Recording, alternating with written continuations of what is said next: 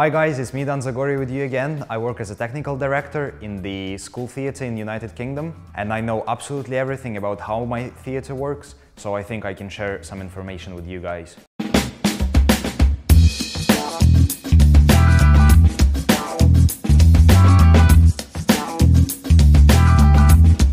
So today in this video I'll talk about some creative roles in the professional theatre and also I'll tell you how the professional theatre show gets created. And by the way, thanks guys for watching this video today.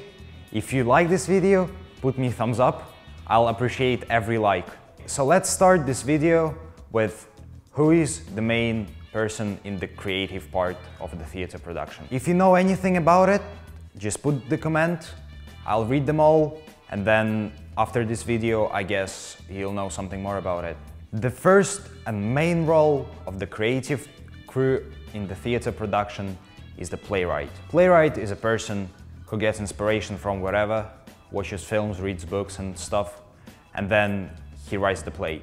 They're usually poets, so they don't have the theater degree, but in my opinion, they're the most important people in the whole theater production. And if you know guys, there is no play or nothing without the script. So playwright is really important in the theater. If you like this video so far, put me thumbs up.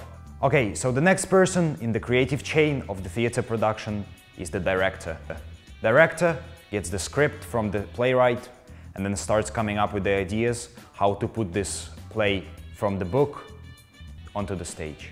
So the main job of the director is to find some inspiration, get some ideas, and then hire the crew like designers, actors, stage managers, and then put the play onto the stage. And by the way guys, do you think being director is any easy? Just comment below. The next person in this creative chain of putting the play from the script then onto director, and the next person would be the production designer. Production designer is the person who gets hired by the director and then he gets explained what director wants.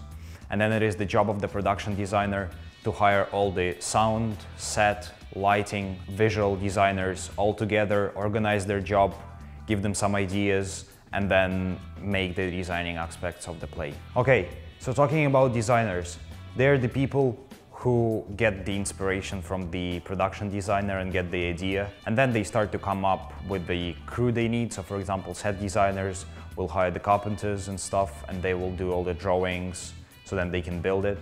Costume designers would paint the costumes and then they would sew them.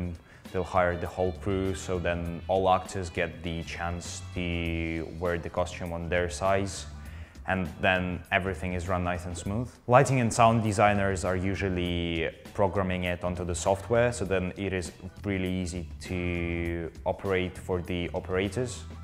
And that's pretty much how the creation of the show works.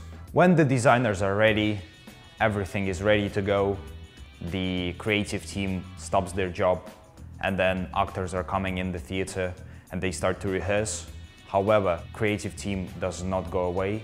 They just stay on the show until the first official performance. So in this video, I've explained you the main creative roles in the theater production. I hope this video was interesting for you. To be honest, every single like and every single view is much appreciated by me.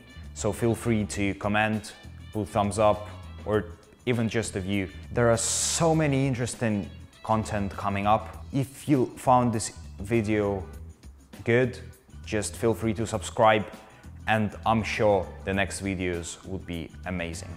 Thanks for watching guys.